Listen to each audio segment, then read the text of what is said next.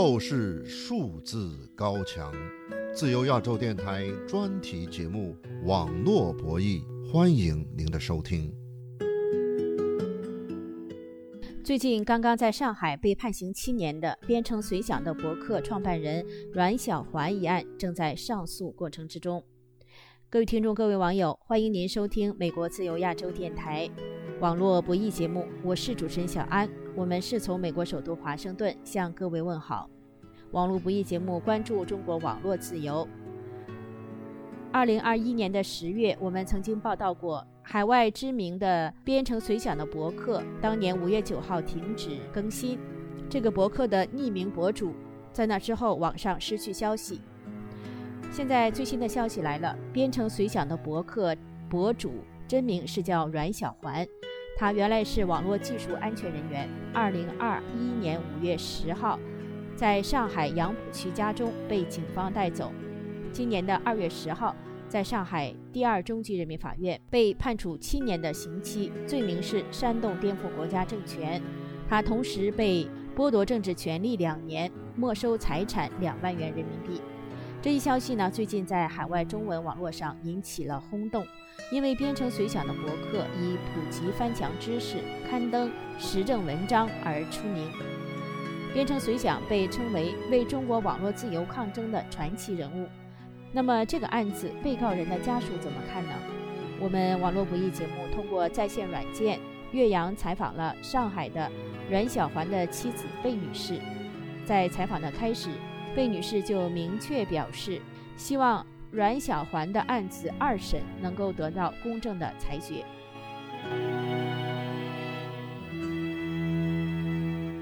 嗯，我还是想先声明一下，我这边支持是客观、公正、全面的报道。我的诉求就是让阮小环二审能够司法公正。所以您就是阮小环的妻子，阮小环就是网络编程随想博客创办者，对吧？对的，这个是我就是最近查证的。那您说了您的这个主要的诉求，您提出上诉，对吧？现在上诉二审是立案的，是上海市高级人民法院于呃今年的二月二十二日立案的。我二月二十号。请了北京的莫少平律师事务所中的两位律师，就是莫律师和尚律师，呃，作为阮小环二审的辩护律师。那他们接手之后，也一直在联系相关的法院。先是联系的一审法院，就是呃上海市二中院。然后呢，这个一审的董伟董法官他说，案子已经在移交高院的过程中，所以让他们去高院阅卷。那之后，他们也一直在联系高院。高院已经指派了承办法官，就是徐梅华。理论上就是照一般的程序，就是我这边委托的律师要去联系承办法官，然后交手续材料，然后就去阅卷嘛。呃，尚律师一直联系，联系了一周都没有人在。嗯，他的同事接电话说，呃，徐梅华在培训。过一周才回来，那过了一周，嗯，我联系到徐美华，但是尚律师还是联系不到的。那我是直到三月十三号上午才联系到徐法官的。那因为我比较焦急嘛，阮小环他被判了这么重，我在二月十号公开宣判的这个庭上面嘛，看到他是觉得很不公平的，他一直在看我用求助的眼神嘛。那当时我是就轻声说说我要上诉嘛，所以我一定要救他。那他这样子，二月十号，呃，以来一直都是不知道外面情况。那我也想急着让我已经请的尚律师和莫律师赶快要去看守所看嘛，所以他们一直联系不到徐梅华，我就跟尚律师说，要不你先去看守所看他吧。所以尚律师呢，他就已经预约了三月九号上午去看守所会见。那您就是说，你请的律师帮你上诉，现在办案中遇到一些困难，那他们现在后来跟这个你的丈夫会面了吗？没有，他三月九号不让我请的律师去会面，说是已经有法律援助两个律师把席位占了。那我三月十三号是联系到徐梅华了。到目前为止，我了解的情况就是，嗯，他们高院用，呃，公函通知了看守所，说有两个法律援助律师，所以就不可以让其他律师会见。那么你现在这个上诉的过程之中，你的诉求是什么？我现在对于法律公正性，我要就是有诉求，因为一审的判决书连他到底说了什么内容或写了什么内容是涉及煽颠罪没有，那然后定罪了，并且还按重大来定罪，然后他的证据栏里面证物都是非常草率的。二零二一年五月十号搜查的时候，把我的东西也是一起搜走的。这个苹果手机、小米手机是我的，然后是在两三天以后还给我的。后面一项华为笔记本也是我用的，后来也是两三天以后还给我的。然后我老公用的华为手机，还有他的两台戴尔笔记本电脑是被扣押的，到现在一直都没有还给我的。这个都不在他们扣押清单里面。你看他这个第二证据里面。对于证物都如此草率，那整个证据里面的严肃性、真实性和可取性程度到底有多少呢？那整个判决书都没有任何体现他煽颠的言论的内容，然后还以犯罪时间长、发布文章数量多、影响恶劣作为他罪行重大的依据，这三个都值得质疑。犯罪时间长，他怎么定义他犯罪时间？难道就是以他开始写时政的博文开始算的吗？你上诉就是要求上海最高法院推翻这个判决，对吧？当然。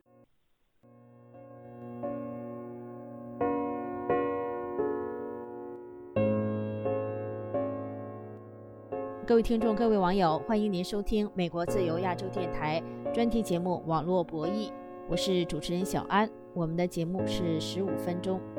今天的节目，我们关注在上海被以煽动颠覆国家政权罪入狱的。编程随想的博客阮小环一案。阮小环今年是四十六岁，出生于福建。编程随想的博客是二零一九年设立于谷歌所属的一个博客网站上。维权网近日发布了上海第二中级人民法院对阮小环的刑事判决书，请继续收听我们对阮小环的妻子贝女士的专访。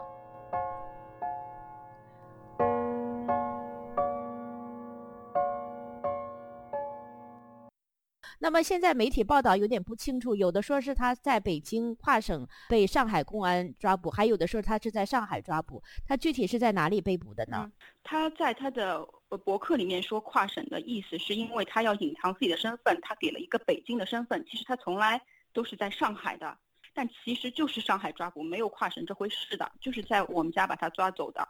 那他们是怎么样发现？我看这个维权网报道说是上海的公安在呃豆瓣网上发现了他的身份，这些都不可取信。我只知道我们家的网络在他被抓前一两年全部都是非常不稳定，经常要断网，他要从书房走出来重启那个路由器。他被抓走前起码有四五个月吧，他们都在监视和监听我们家。呃，后来我们邻居跟我说，八楼。是有监听的，一个房间就是监听我们的。然后我们这栋楼的对面是有监视摄像头，一直盯着我们的。他们应该埋伏了有几个月来确诊他的一些东西吧。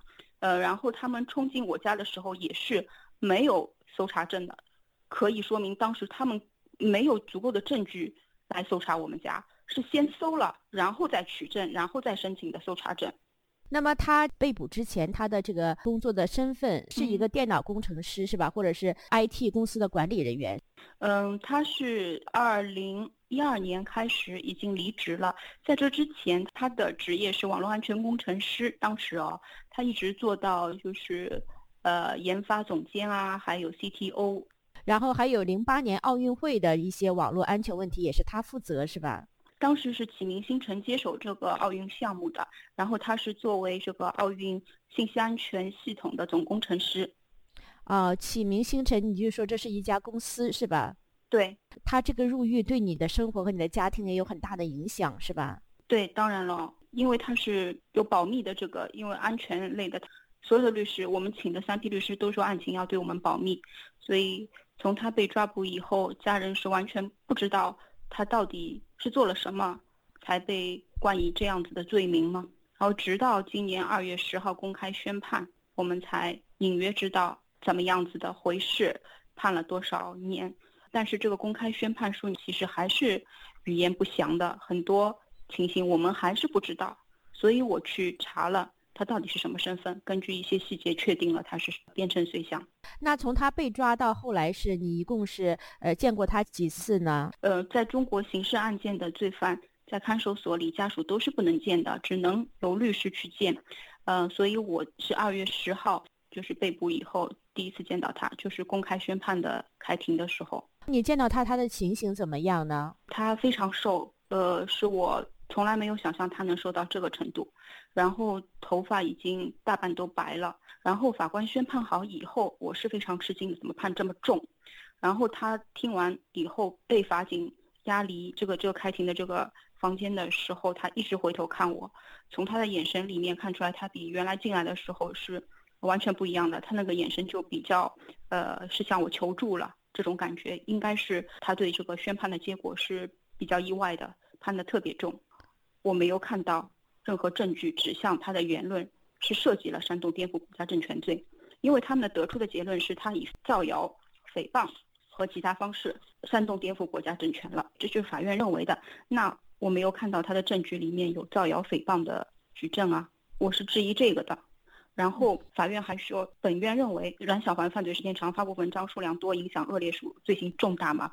这个我也是质疑的。刚才我也说了一半，就犯罪时间长，他怎么定义？什么时候开始犯罪了？不可以说他开始发时政文章就是他犯罪时间吧？然后发布文章数量多，他都没有任何言论说他是煽动颠覆国家政权罪的哪几篇文章？那他怎么得出了发布文章数量多呢？难道发布时政文章都算是煽颠吗？那影响恶劣，我我不知道他这个是是怎么举证他影响恶劣了？是因为他？发布了这些文章影响恶劣，还是文章内容事实这个事实影响恶劣？我不清楚他这个意思是什么意思。所以这三个原因指向他罪行重大，而选择了五年以上的判刑的量刑范围，然后判了从轻七年。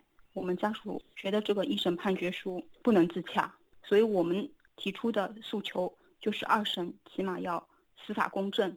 你就是认为他这个煽颠罪名不成立，对吧？作为家属，我当然希望他是罪名不成立，然后无罪释放了。但是我相信法律还是要根据法律、根据事实、根据证据，司法要公正。现在是用法律援助律师把辩护席位占了，我质疑这个操作是否合法。被告不管他犯了什么事情，都有辩护的权利，这是基本的权利嘛？